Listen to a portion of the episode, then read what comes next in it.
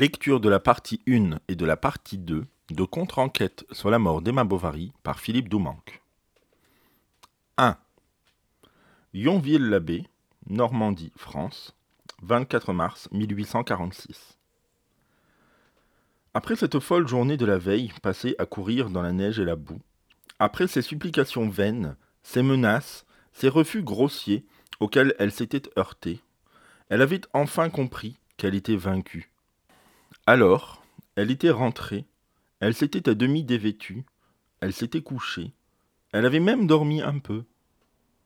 Se réveillant, elle avait eu la surprise de retrouver, intacte, la sérénité de la chambre, la douceur protectrice du lit, le tic-tac apaisant de la pendule, puis, presque immédiatement, elle avait commencé à sentir monter en elle ce goût âcre qui envahissait sa bouche, cette amertume infinie, ces sueurs froides, ces vapeurs inexorables qui tôt ou tard atteindraient la tête. Par bonheur, elle ne souffrait pas encore. Dans une sorte de nuage, elle se revoyait enfant avec son père, ce gros fermier inculte et veuf qui, parce qu'il avait du bien, l'avait envoyée aux écoles. Puis le couvent des bonnes sœurs où elle avait été éduquée, comme elle y avait été choyée et aimée. N'était-ce pas là, au fond, qu'elle avait été la plus heureuse? Ensuite son mariage avec ce gros garçon qui, même quand il portait son habit de tous les jours, avait l'air endimanché. La noce serpentant au travers de la campagne avec le violonneux en tête. La façon dont le soir il avait, pour la dévêtir, posé sur elle ses gros doigts de mari désormais propriétaire. Le boc d'occasion, cette minable voiturette à cheval, dont, croyant lui faire plaisir, il avait fait cadeau, sa façon de manger sa soupe, en lapant interminablement chaque cuillerée ou de se curer les ongles avec son canif après le dessert, soupirant ensuite auprès de son feu jusqu'au moment d'aller se coucher. Enfin, ses manières de mari, à la fois comblées et trompées, son aveuglement pathétique, son inconscience et surtout sa bonté. Sa bonté si incommensurable qu'elle en était venue à ne plus pouvoir la supporter. Elle revoyait son arrivée avec lui dans la petite ville quelques années auparavant. Les mâles déposés à même le sol dans la grande salle de cette auberge où des poules picoraient entre les tables et où pour la première fois le regard de Léon avait croisé le sien. Longtemps avant que cette chose n'arrivât entre eux, longtemps avant qu'ils ne s'aimassent comme on dit, et surtout longtemps avant qu'elle eût rencontré l'autre. Ce Rodolphe au regard inquisiteur et décidé, aux mains expertes, au cynisme goguenard de célibataire averti. Cet amateur de soirées équivoques, auquel, passant par la porte arrière de son jardin, puis par le petit pont sur la rivière, pendant que Charles ronflait, elle s'était parfois rendue, malgré sa peur d'être découverte. Elle revoyait aussi Homais, le pharmacien, ce triste cire avec ses prétentions imbéciles, ainsi que les personnages de la petite ville, le percepteur Binet, le maître Tuvache, le notaire Guillaumin, le curé Bournicien, l'aubergiste la mère François, le cocher Hiver, tous ces mornes pantins de Yonville, dont chacun affichait sur la tête de quoi vous faire vomir. Et surtout, l'usurier, l'heureux, le hideux, l'heureux, les paroles habiles qui lui avaient si longtemps débité, les sottises qui lui avaient fait acheter, l'argent qui lui avait prêté.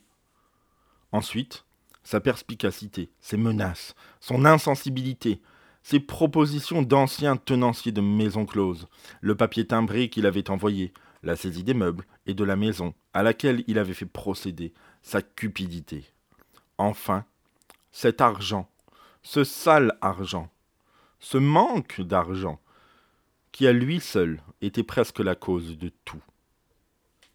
Alors le premier spasme l'a pris, elle reçut le choc avec une telle violence qu'il lui sembla que l'intérieur de son corps tout d'un coup se retourna comme un gant, et en même temps la brûlure fulgurante commença à frapper sauvagement à l'estomac, au ventre, à la poitrine, à la gorge. Les coups de poignard s'abattaient l'un après l'autre.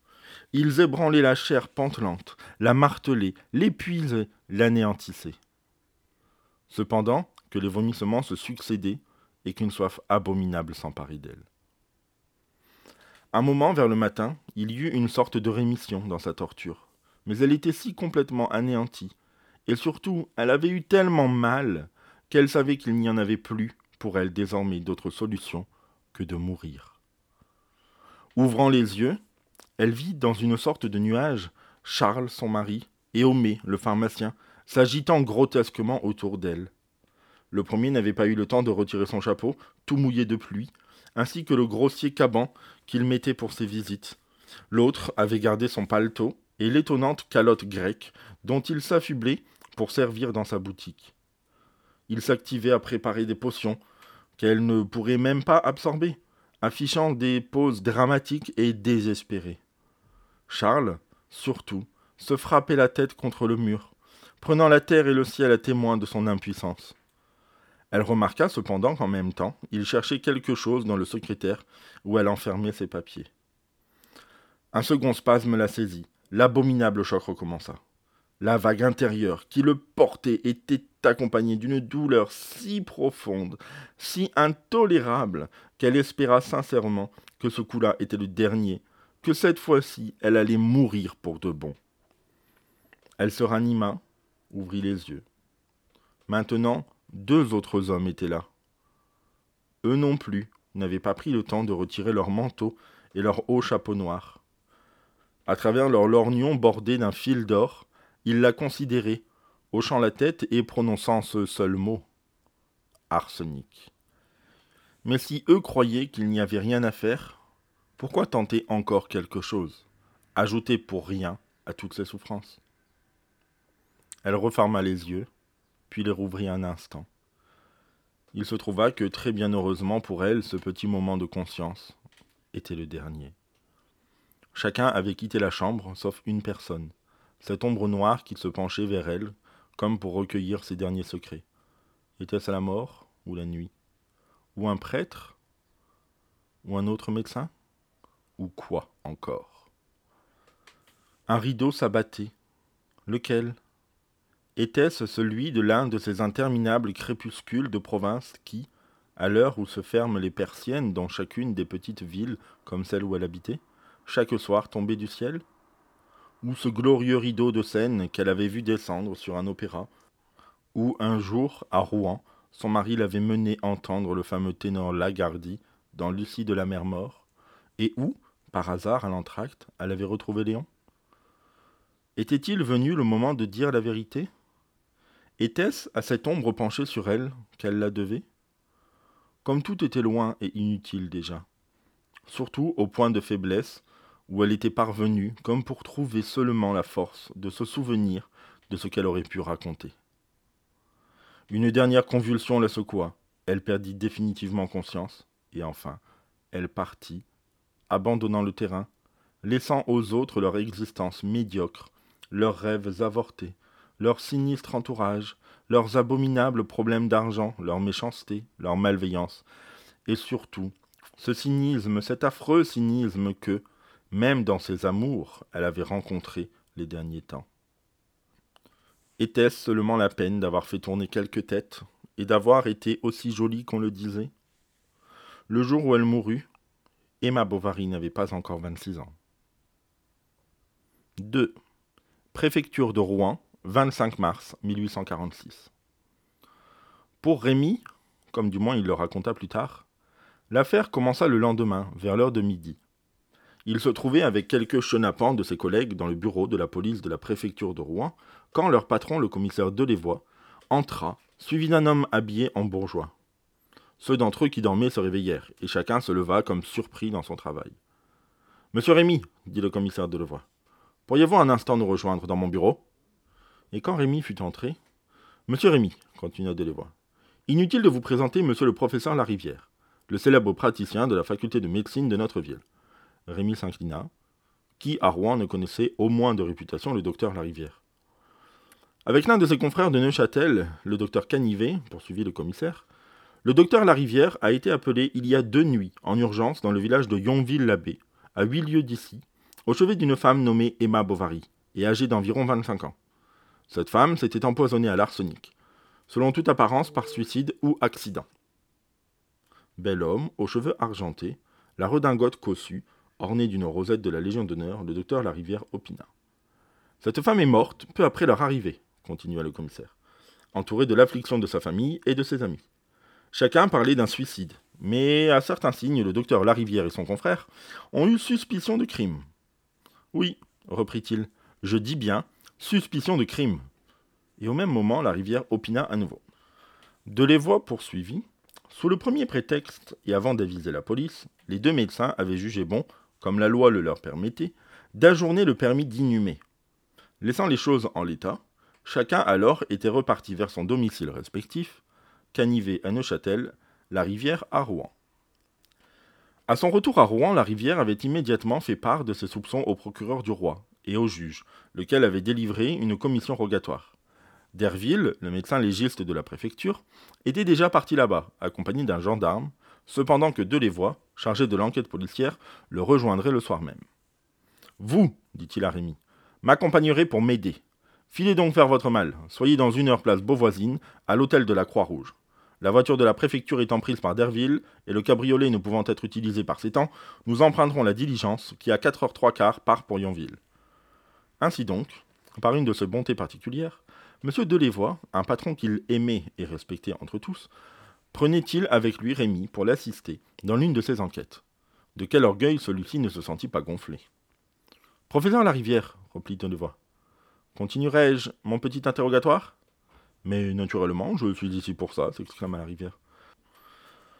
Voici ce que j'ai rapporté hier soir au procureur du roi, et qui a motivé la décision de lancer une enquête. L'avant-dernière nuit donc, le docteur Canivet et moi avons été appelés en urgence, lui de Neuchâtel, moi de Rouen, au chevet de l'épouse de l'officier de santé de Yonville-l'Abbé, M. Charles Bovary, laquelle avait absorbé une forte dose d'arsenic.